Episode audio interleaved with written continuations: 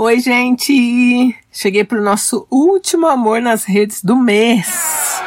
Mês de outubro acabando e a gente contou só histórias de amor com final feliz, o que foi ótimo. E todas as histórias em homenagem ao podcast Afetos, das minhas lindas Karina Vieira e Gabi Oliveira. Então, meninas, um beijo, foi lindo. E a história de hoje É uma história bem peculiar, que por mais que não pareça que vai ter um final feliz, vai ter um final feliz. E eu volto, obviamente, mês que vem, com mais uma história aí, Amor nas Redes. Não sei se um final feliz? Provavelmente não, porque a ideia agora é dar uma ripada nas histórias que tem lá no canal do Telegram. Elas não estão editadas, então eu vou conversar com o Léo. Tem 23 ou 25 histórias lá, alguma coisa assim. E eu gostaria muito de dividir essas histórias entre novembro e dezembro. Então aí todos os Amor nas Redes que forem editados, e são bastante, hein? 25 é bastante, né? E aí eles vão para as as plataformas gratuitas, né, além dos assinantes, pra gente zerar o Telegram, acabar com aquelas histórias que tem lá. Eu tenho ainda as histórias do Twitter para contar também. E aí vou intercalando com as inéditas. Inéditas que eu digo assim, né, para quem já me acompanha há anos aí, porque quem tá chegando agora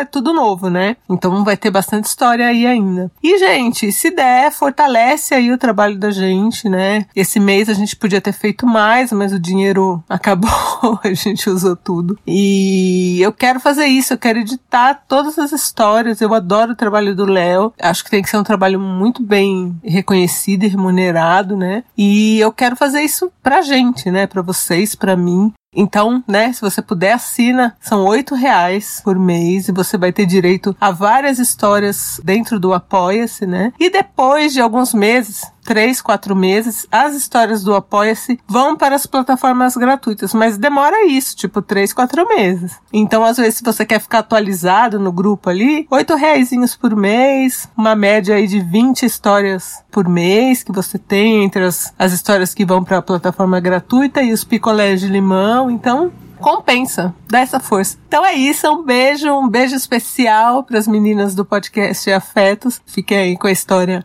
de hoje que tá ótima. Um beijo. Amor nas redes. Sua história contada aqui. Eu vou contar a história hoje para vocês da Laís. É a Laís que me escreve. Essa história, por mais que aí pelo meio possa parecer que não vai ter final feliz, ela vai ter um final feliz. Então, vamos de história. A Laís, ela casou com o Reginaldo em 2015, então tem cinco anos. E quando ela estava com uns três anos assim de casamento, o casamento começou a ficar estranho o Reginaldo ficava cobrando a Laís, mas o que, que ele cobrava? Ele queria apimentar a vida sexual do casal. O que ok. Ok, desde que a sua parceira ou o seu parceiro tope as coisas que o outro ou a outra quer. E neste caso, a Laís não queria as coisas que ele estava propondo. Ela não queria e ela não é obrigada, tá, gente? Então ninguém é obrigada, mesmo no casamento, a manter relações sexuais ou fazer qualquer tipo de prática sexual que não queira, tá? Isso é uma categoria de estupro, isso é sério.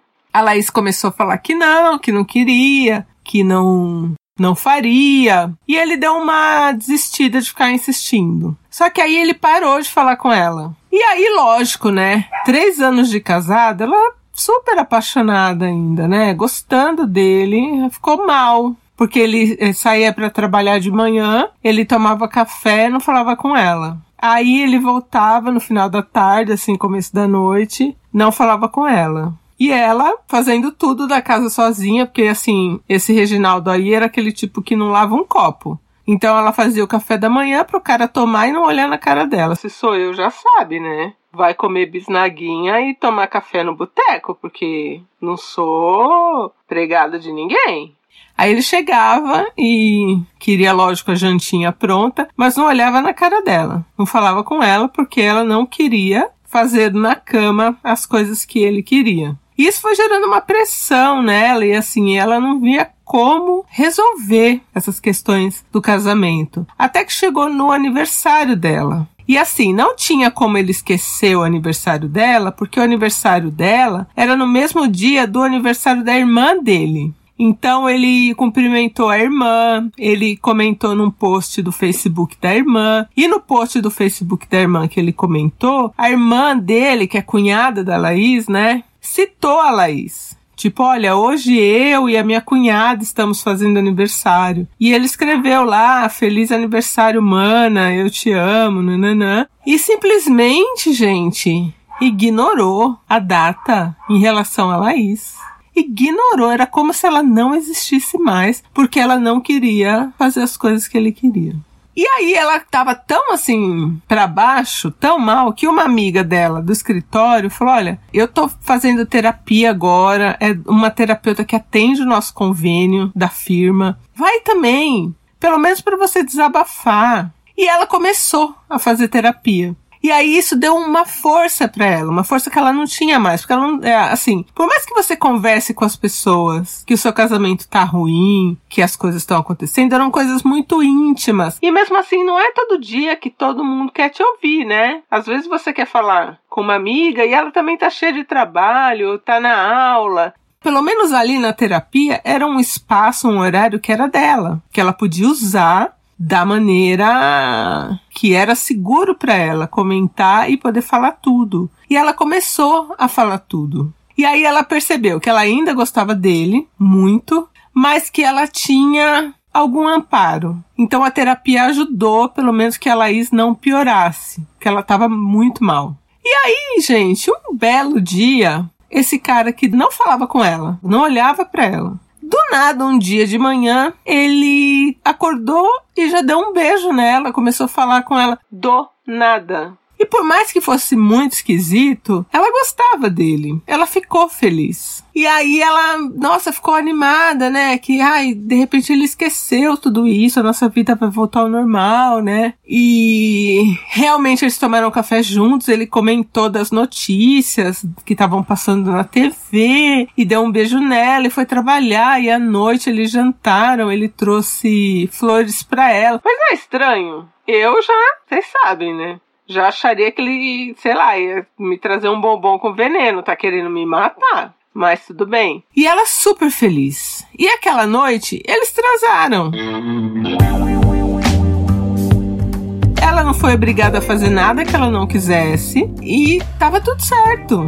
No dia seguinte de manhã, ele colocou um papel na frente dela.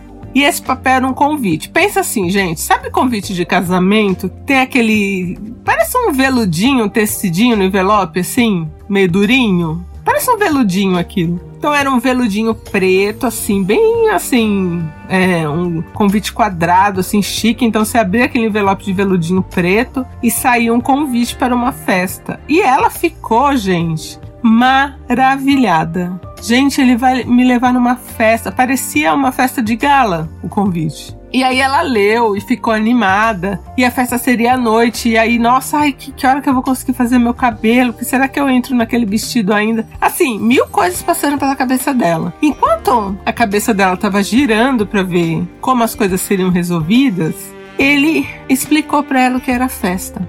A festa, gente, simplesmente era uma festa que seria uma festa de troca de casais, uma festa de swing. Então você iria com a sua esposa, seu marido na festa, e nessa festa você poderia ficar com qualquer homem ou mulher que você quisesse dentro da festa. Então, assim, tinha umas regras, estava proibido trocar telefone, tinha umas regras lá.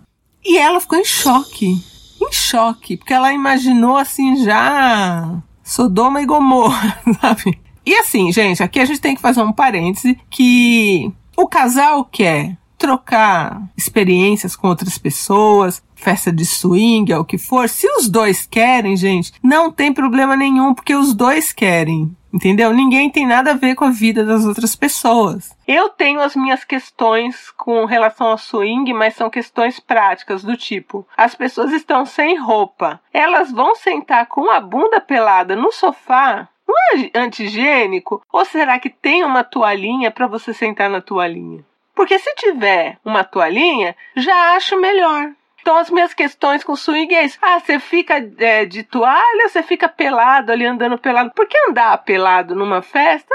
Não é esquisito? Você não tem onde pôr a mão no bolso, não tem um bolso para você dar disfarçada, entendeu? Então as minhas questões é isso. Sentou com a bunda pelada no móvel, vai ficar a marca do seu fiofó ali, suado, porque a nossa bunda ela sua sai assim um, um suorzinho. Você não vê que às vezes você tá sentado no metrô, a pessoa levanta, vai, você vai sentar ali, tem um suorzinho de bunda? Tem um suorzinho de bunda. Como depois não vão limpar aquele sofá, passar um, um produto para tirar as marcas de bunda, vai ficando. Então é bunda em cima de bunda. Então isso me incomoda demais. Me incomoda mais do que qualquer outra coisa. Mas as minhas questões não eram as mesmas questões da Laís, obviamente. As questões da Laís obviamente, seriam: eu vou chegar lá, vou ter que transar com outros caras, eu não quero. E aí o Reginaldo falou pra ela: você não precisa transar com ninguém. Você pode só olhar, você pode só ficar lá bebendo uma bebida. E aí ela ficou mais tranquila, porque ela não teria obrigação de se relacionar com ninguém. Mas ele queria. Ele queria botar lá o piu-piu dele para jogo. E aí ela ficou chocada, foi trabalhar, não teve coragem de contar nem para colega dela de trabalho, aquela que indicou a terapia. Ela não tinha terapia aquele dia e também não estava preparada nem para falar para terapeuta sobre aquilo. E aí ela falou: "Olha, quer saber? O Reginaldo tá tão legal". E assim, gente, foram meses tratando ela como se ela fosse invisível para um dia de legal e você já aceitar colocar sua bunda pelada num móvel que você não sabe quem, onde sentou, quem sentou, sabe? Mas ela estava feliz porque ele estava tratando ela bem. Então ela ficou iludida com isso e ela foi.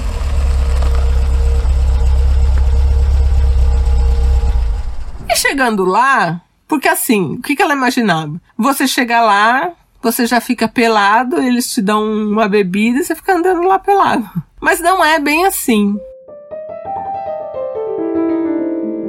Ela falou que era uma festa, era num tipo uma mansão em Alphaville, que provavelmente a mansão foi alugada para a festa, não é que era casa de alguém, porque ela falou que tinha poucos móveis. Aí eu já pensei, pelo menos é pouca pouco lugar para pôr a bunda pelada suada.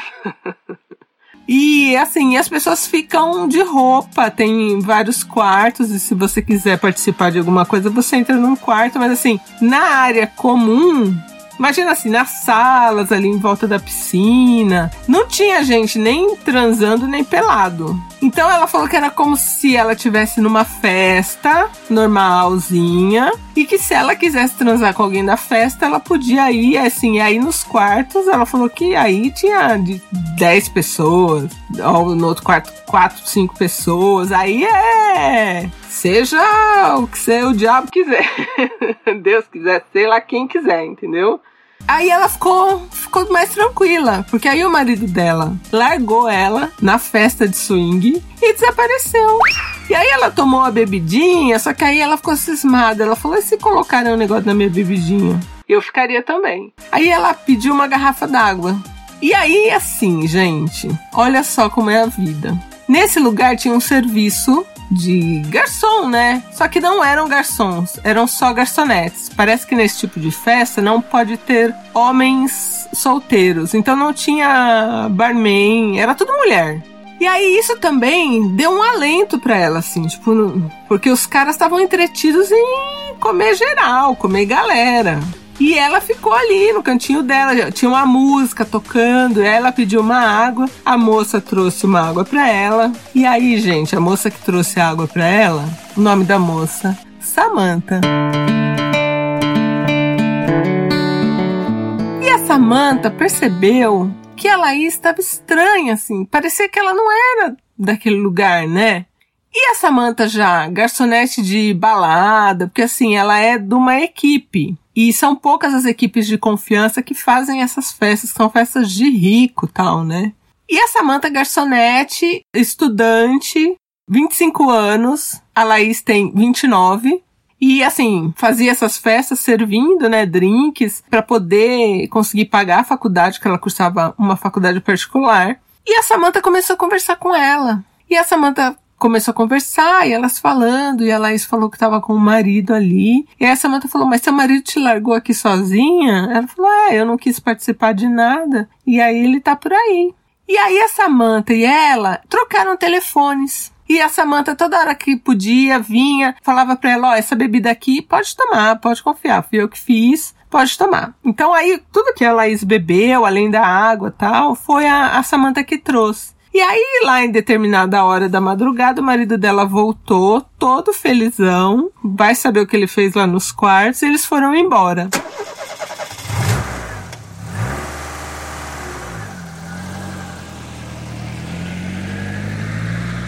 E aí ela falou que o relacionamento dela com esse Reginaldo melhorou 100%. 100%.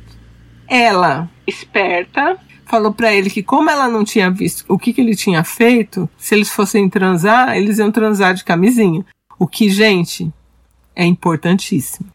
E aí, só que assim, aí ele também já não, não tava muito ligando para fazer sexo com ela, porque ele queria ir nessas festas. E nessas festas ele não podia ir sozinho. Ele tinha que ir acompanhado de uma mulher, porque não pode homem solteiro, homem sozinho ir. É só casais.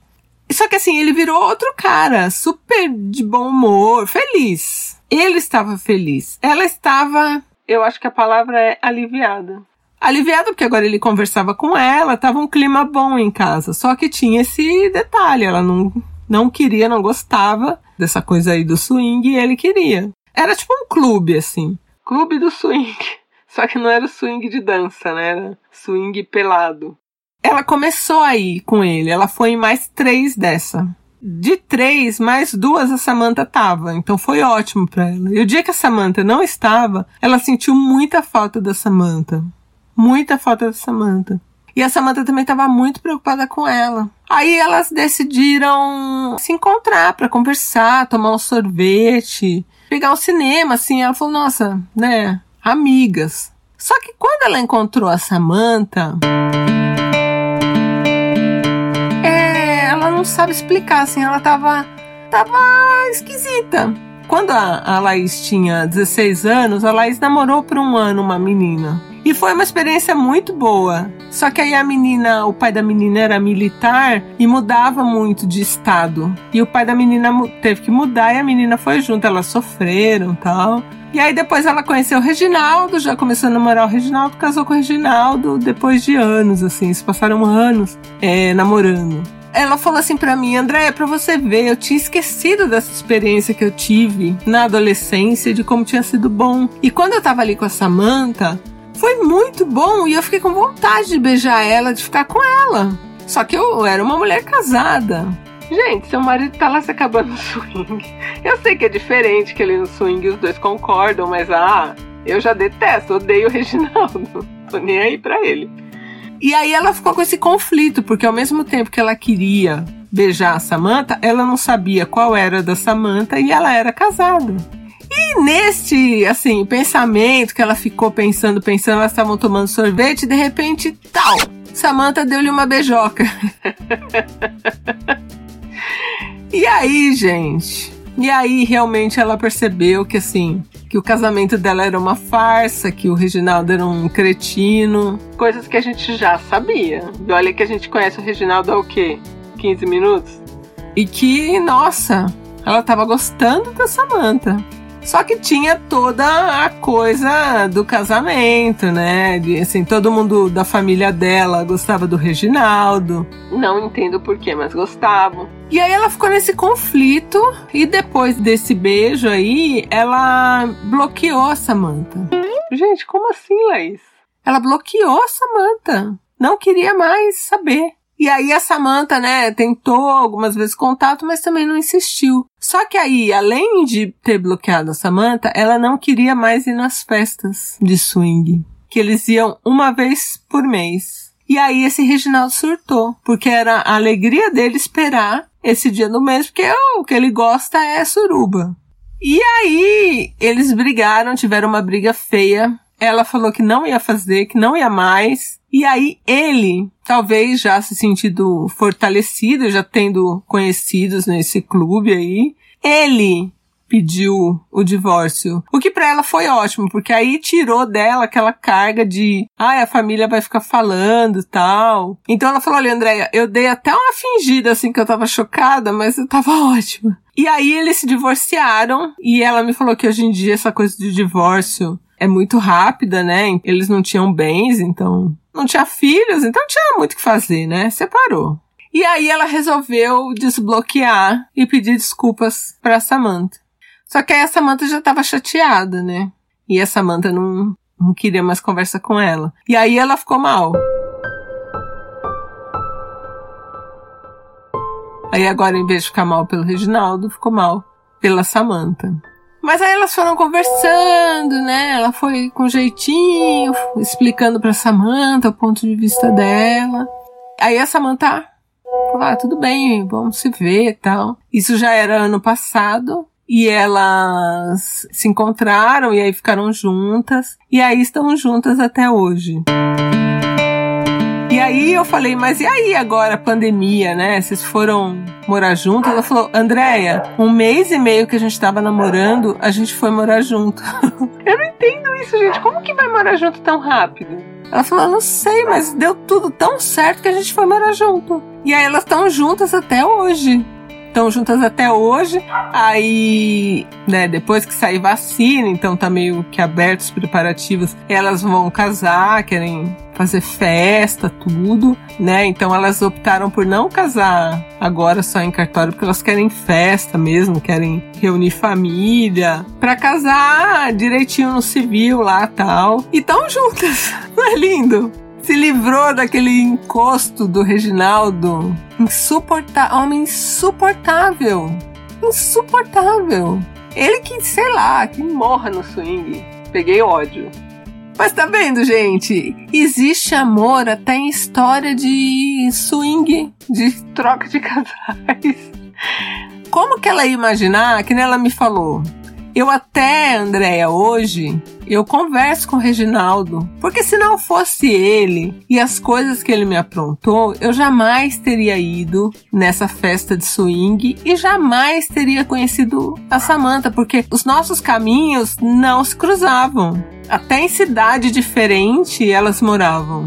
Então não ia ter como. Talvez o universo, né, desse um jeito, destino de uma outra forma. Mas era pouquíssimo provável. O Reginaldo, ele é tão cretino que eu tenho certeza que ele é o tipo de cara que não vai usar uma toalhinha para pôr aquela bunda dele pelada no sofá. Ele vai sentar direto no sofá de camurça e vai deixar ali uma rodelinha da bunda dele suada. Eu tenho certeza que o Reginaldo é esse tipo de mau caráter, que senta com a bunda sem toalhinha no sofá da casa de swing. Certeza. Então é isso, gente. História de amor, minha despedida aqui para o podcast Afetos. Em breve a gente faz outras, lógico. E foi legal, né? Uma história de swing com final feliz, muito feliz. Elas estão ótimas. E vai ter festa de casamento e tudo, né? Quando sair a vacina e vamos torcer que saia logo, né? Então um beijo, gente. E amanhã, que é sábado, tem o nosso último luz acesa do mês que aí vai ser uma história que foi uma das finalistas num concurso de contos de terror lá do, do meu amigo Tanto. Então até amanhã, que amanhã tem mais. Um beijo.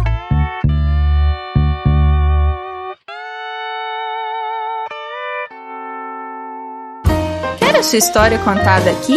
Escreva para nãoenviabilize.gmail.com Amor nas Redes é um quadro do canal Não Enviabilize.